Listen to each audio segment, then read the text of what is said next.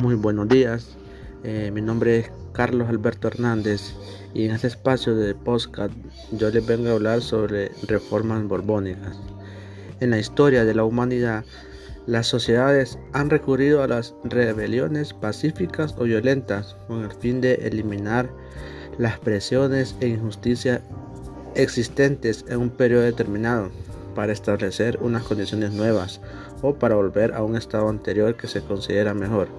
Las distintas rebeliones sucedidas en América Latina, en especial los virreinatos de la Nueva España, del Perú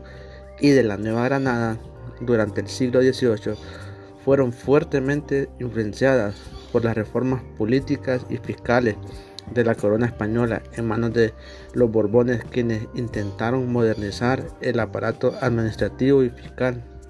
de la corona con el fin de adaptarse al nuevo entorno económico, político,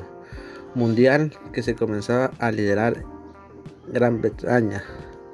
El análisis comparativo del efecto de estas reformas de acuerdo a los contextos institucionales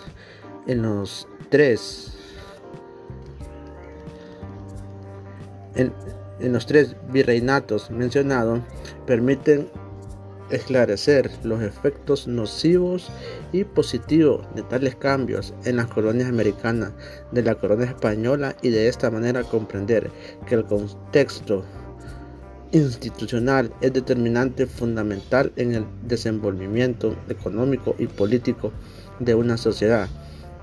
Las reformas borbónicas fueron el conjunto de medidas administrativas políticas y económicas aplicadas en los territorios españoles de todo el mundo con el objetivo de su modernización, administrativa y económica y su centralización política, abandonando el viejo estado descentralizado de la Casa de Habsburgo, algo derivado del estilo del gobierno francés super centralizado. Cuando los Borbones subieron al poder en España a principios del siglo XVIII, quisieron aplicar los avances de la Ilustración y modernizarla. El periodo de los Habsburgo había dejado a España en pleno proceso de pérdida de su hegemonía en Europa por el ascenso de las potencias industriales europeas y varias barrocatas españolas la colonia, la corona tenía muy pocos ingresos fiscales y la competencia del contrabando les producía grandes pérdidas. Por todos estos motivos, Borbones llevaron a cabo las siguientes reformas. Reformas políticas, reformas militares, reformas del, del clero,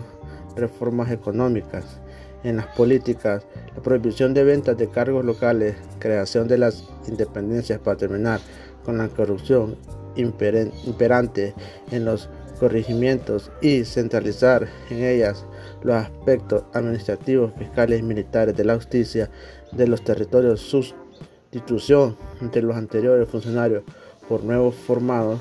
en la península y que quitaron mucho poder a los antiguos bastiones locales, cabildos y ayuntamientos. Dentro de las reformas económicas se, se, intentó liberalizar el comercio habiendo 13 puertos españoles y 27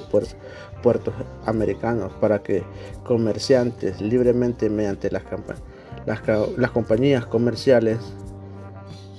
se crearan monopolios y de producción y comercio del tabaco, aguardiente y pólvora. se, fomentó la minería disminuyendo la presión fiscal,